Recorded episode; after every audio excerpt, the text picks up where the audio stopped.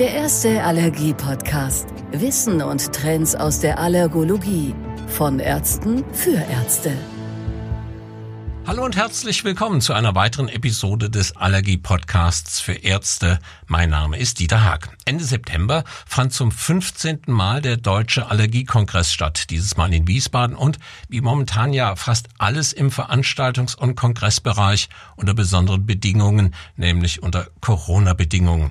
Wie der Kongress trotzdem laufen konnte, um welche Inhalte es ging und was es wirklich Neues gab, darüber spreche ich jetzt mit Professor Dr. Oliver Pfarr. Herzlich willkommen, Herr Pfarr. Ja, guten Tag, Herr Haag. Herr Pfarr, Sie sind Oberarzt und Leiter der Sektion Rhinologie und Allergologie am Universitätsklinikum in Marburg und Sie sind stellvertretender Sektionssprecher der Sektion HNO Heilkunde des DGAKI. Vielleicht mögen Sie mir dazu ein paar Worte sagen, so mit was beschäftigen Sie sich beispielsweise im Rahmen der Sektion Rhinologie und Allergologie genau? Als Hals-Nasen-Ohrenarzt und Allergologe vertrete ich die Fachgruppe, also Hals-Nasen-Ohrenheilkunde, innerhalb der Deutschen Gesellschaft für Allergologie und klinische Immunologie, DGAKI, die Sie schon angesprochen haben. Meine Sektion beschäftigt sich primär mit rhinologischen Fragestellungen, also Nasenheilkunde und Erkrankungen der oberen Atemwege. Als stellvertretender Sektionssprecher bin ich daher Mitglied im erweiterten Vorstand der DGAKI ja, und habe hier die Möglichkeit, HNO-ärztliche Interessen in diesem Gremium zu vertreten. Also kann man sagen, Sie können etwas bewegen in dieser Fachgruppe, in diesem Bereich der Allergologen, der Hals-Nasen-Ohren-Fachärzte. Das ist richtig. Ich bin zum Beispiel eingebunden in die Planung und Koordination verschiedener Leitlinien und sogenannter Positionspapiere sowie in diverser weiterer, auch gesundheitspolitischer Projekte der DGAKI. Derzeit koordiniere ich die Aktualisierung der Leitlinien zur Allergen-Immuntherapie sowie zur Rhinosinusitis, also chronische Entzündung der Nasennebenhöhlen für Deutschland, Österreich und Schweiz. Naja, und bin auch in mehreren Positionspapieren aktiv von verschiedenen Taskforces, die sich mit Verbesserung von Standards und methodischen Fragen bei klinischen Studien zu Atemwegserkrankungen beschäftigen.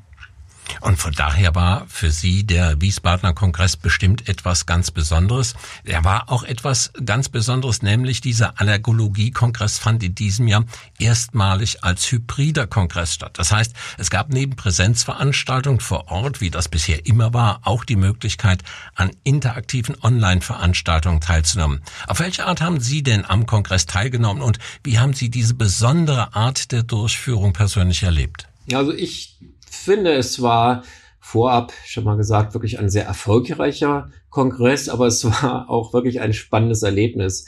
Und der ganze Kongress stand sicherlich in diesem Jahr unter besonderen Vorzeichen.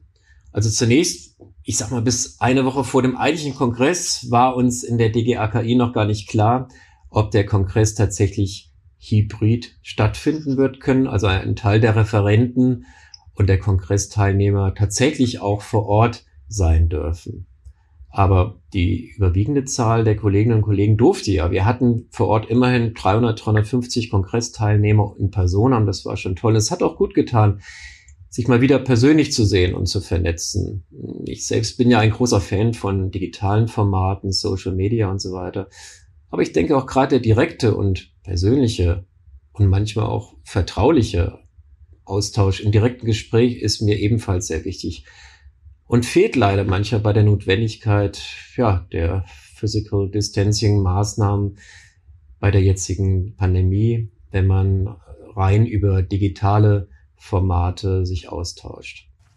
Das war jetzt die Form des Kongresses. Das Motto des Deutschen Allergiekongresses lautete in diesem Jahr Allergologie zwischen Grenzen und Möglichkeiten. Was war sozusagen die Botschaft hinter diesem Motto? Was bedeutet das genau?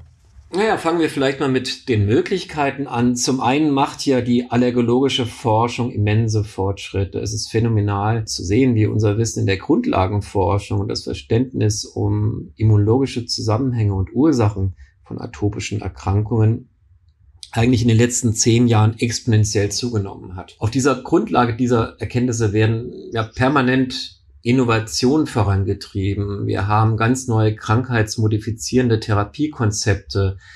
Wir sehen klinische Entwicklungsprogramme von Ansätzen, die noch vor zehn Jahren so gar nicht möglich gewesen wären. Das heißt, wir sehen derzeit eine schöne Vernetzung von aus dem Forschungslabor, von Grundlagenforschern und den Ärzten, die dann letzten Endes neue Konzepte auch wirklich anwenden an den Patienten. Also ich denke, es ist momentan interessant zu sehen, dass es funktioniert, ähm, from bench to bedside, wie man das so schön auf Neudeutsch sagt. Also wirklich Grundlagenforschung, ganz neue Konzepte, die man hier untersucht. Und dann auch zu sehen, dass diese letzten Endes mit Erfolg dann auch an den Patienten herangeführt werden können.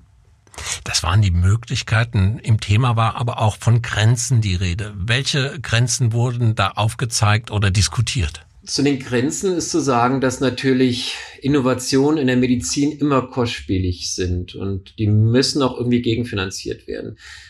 Hier stoßen wir in Forschungseinrichtungen, in universitären Einrichtungen wie unsere, wie die unsere hier an unsere Grenzen. Denn Forschungsmittel sind natürlich limitiert. Und jeder, der schon mal einen Drittmittelantrag gestellt hat, um einen wirklich vielversprechenden Ansatz weiter zu erforschen, weiß, wovon ich spreche. Es gibt aber auch Grenzen für die forschende Arzneimittelindustrie, denn auch deren Budgets sind natürlich limitiert, um alles Machbare dann auch wirklich erfolgreich umzusetzen. Auch das ist nicht einfach. Und als drittes, die Grenzen gibt es natürlich auch für die ärztlichen Kolleginnen und Kollegen im Praxisbereich. Das Verteilungsvolumen in der gesetzlichen Krankenversorgung ist naturgemäß begrenzt und das schränkt den therapeutischen Spielraum, den die praktischen Kollegen haben, ebenfalls ein. Also zusammenfassend gibt das für 2020 gewählte Kongressmotto, das der Ärzteverband äh, Deutscher Allergologen hier gewählt hat, schön die janusköpfige Realität wieder, in welcher sich die moderne Medizin heute befindet. Das betrifft ja nicht nur die allergischen Erkrankungen. Sie haben verschiedene Aspekte jetzt genannt. Welche dieser Aspekte ist denn für Sie der interessanteste oder ja sogar vielleicht der wichtigste gewesen? Also als Hals-Nasen-Ohrenarzt fasziniert mich natürlich die aktuelle Entwicklung von neuen Biologika gegen chronisch rezidivierende Entzündungen in der Nase verbunden mit Nasenpolypen. Hier können wir nun auf viele wiederkehrende Operationen verzichten. Es wurden aktuelle Studienergebnisse auch wieder hier präsentiert zu diesem Ansatz, die ganz klar gezeigt haben, dass wir mit einem solchen Therapieverfahren also einen deutlichen Benefit für die Patienten erreichen, die aufgrund dieser chronischen Nasennebenentzündung, aufgrund der chronischen Bestehens von Polypen ähm, wirklich dauerhaft eine extreme Minderung ihrer Lebensqualität haben, ihrer Leistungsfähigkeit und so weiter.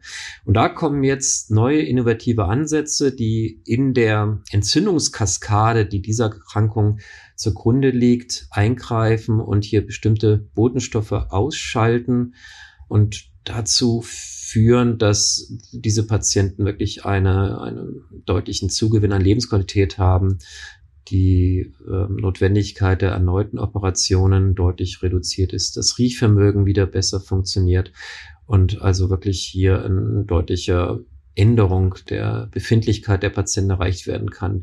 Diese Biologika werden permanent weiterentwickelt, permanent werden Studien hierzu durchgeführt und auch auf dem Deutschen Allergologenkongress in Wiesbaden wurden ganz neue Studienergebnisse ähm, präsentiert und ich halte das für einen unheimlich faszinierenden Forschungsbereich und der sicherlich für die Patienten in der Zukunft eine ganz entscheidende Rolle spielen wird.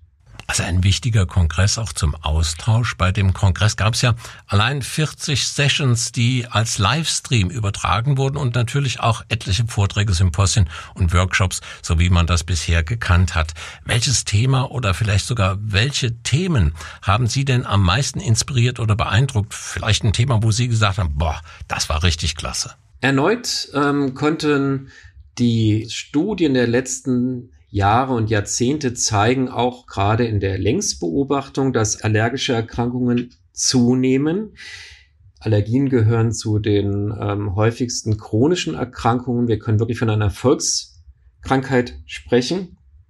Und das ist also keine kein Signal, welches wir nur irgendwie in den 80er Jahren gehabt hätten, als man angefangen hat, Hygienekonzepte zu entwickeln und hierin die Ursache für das Auftreten von allergologischen Erkrankungen gesehen hat, sondern dieser Trend hat sich dann fortgesetzt und in den letzten 20 Jahren haben allergische Erkrankungen weiterhin massiv zugenommen. Wir haben derzeit, und das waren auch Daten, die gezeigt worden sind, bei Jugendlichen teilweise Sensibilisierungsraten, also ein Hinweis, dass sie irgendwann mal allergische Erkrankungen entwickeln werden, werden von mehr als 50 Prozent. Das unterstreicht, denke ich, sehr gut die Bedeutung dieser Volkskrankheit. Umso wichtiger ist, dass ja die Bevölkerung, aber auch natürlich die Ärzteschaft noch weiter aufgeklärt werden über die Ursachen, aber auch über die wunderbaren Möglichkeiten, die uns heute zur Verfügung stehen, dagegen anzugehen. Und es ist in dem Zusammenhang auch darauf hinzuweisen, dass ein bundesweiter Aktionsplan zum Beispiel in den Bundestag eingebracht worden ist durch die Fraktion der Grünen, den wir bei der DGAKI, aber auch bei dem EDA ganz klar unterstützen. Wir brauchen weitere Aufklärung über diese Volkskrankheit und das ist äh, auch eine zentrale Aussage dieses Kongresses in Wiesbaden gewesen. Nun haben ja dank auch der digitalen Möglichkeiten rund 1000 Interessierte nach Angaben des Veranstalters am Kongress teilnehmen können.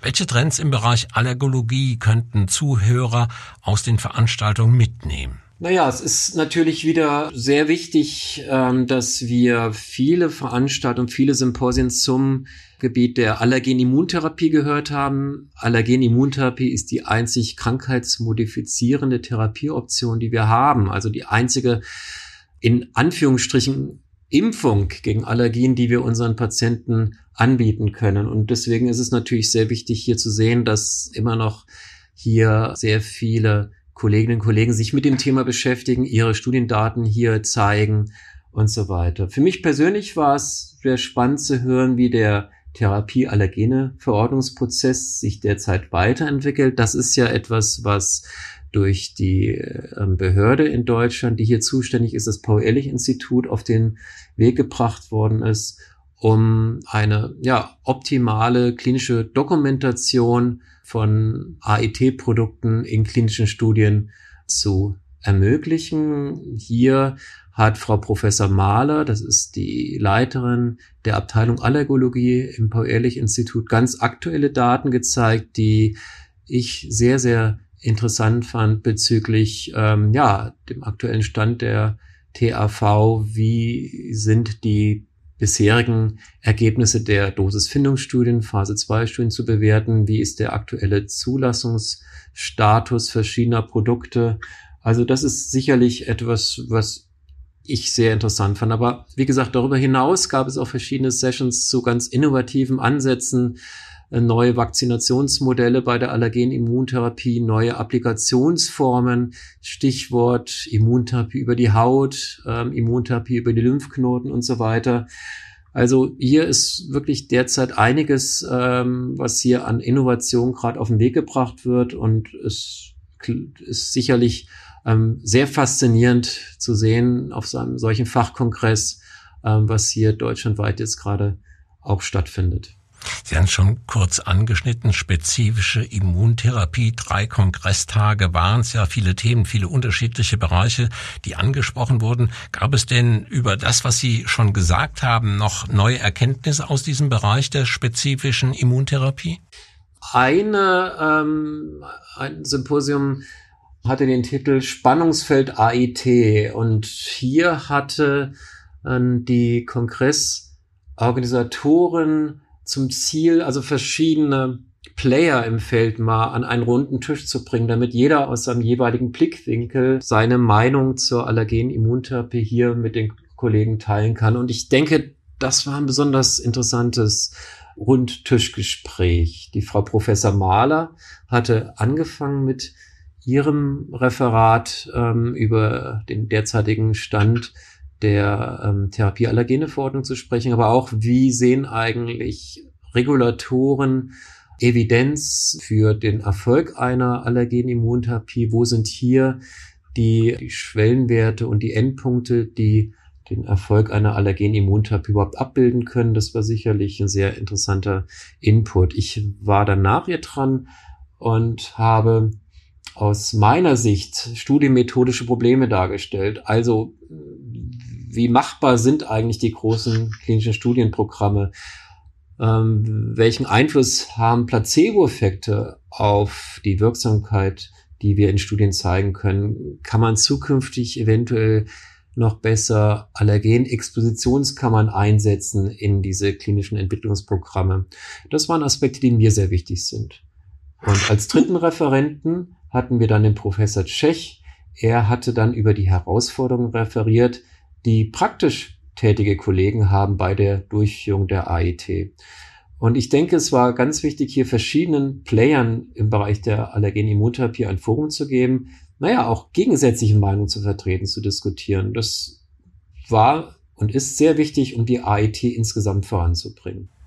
Sie haben es gerade schon gesagt, so ein Kongress spiegelt ja auch so ein bisschen immer das richtige Leben wider. Äh, da wird ja auch, gibt es Themen, wo man nicht immer einer Meinung ist, wo man diskutiert. Gab es denn bei diesem Kongress auch Themen, die besonders intensiv oder vielleicht sogar besonders kontrovers diskutiert wurden?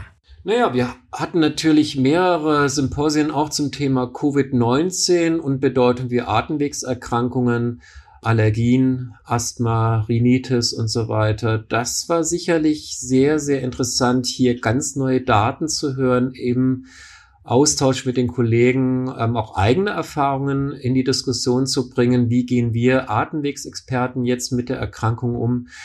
Also das ist sicherlich etwas, was wirklich ähm, schon besonders war in diesem Jahr. Und ich denke, gerade durch diese ausgeprägte Diskussion der verschiedenen Kolleginnen und Kollegen mit ähm, verschiedenen auch Erfahrungen, die gemacht worden sind, hat das die Diskussion auch deutlich vorangebracht. Zeigt uns wieder, wie wichtig es doch auch im Zeitalter von Hybridkonzepten ist, dass man einen Kongress hat, wo Kolleginnen und Kollegen sich auch in Person am austauschen können, um hier ja gemeinsam äh, wichtige Fragestellungen nach vorne zu bringen. Also, wenn ich Sie richtig verstehe, zusammenfassend, es war ein wichtiger Kongress und es war gut, dass er so wie er stattgefunden hat, stattgefunden hat. Und es sollte auch weiter über diese Themen immer wieder diskutiert werden und neue Dinge angesprochen werden. Und dazu ist der Kongress, der Allergiekongress, ganz, ganz wichtig. Ja, da kann ich Ihnen vorbehaltlos zustimmen. Das ist schön.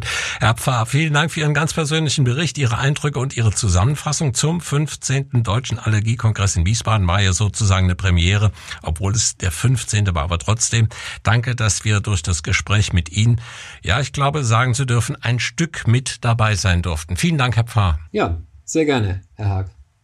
Für alle Hörerinnen und Hörer hier an dieser Stelle wieder ein erwähnenswerter Hinweis. Wenn Sie mehr zum Stand der aktuellen Leitlinie zur Allergie-Immuntherapie erfahren möchten, dann können Sie Professor Dr. Pfarr am 28.10. im Rahmen unseres CME-zertifizierten Live-Webinars sprechen hören und natürlich auch sehen.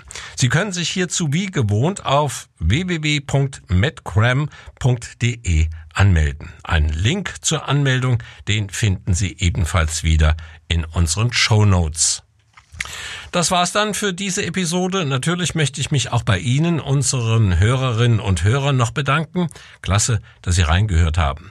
Wir würden uns freuen, wenn wir mit dem heutigen Allergie-Podcast für Ärzte Ihr Interesse auch schon an der nächsten Episode geweckt hätten.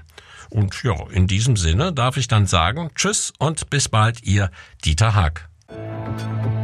Der erste Allergie-Podcast. Wissen und Trends aus der Allergologie. Von Ärzten für Ärzte.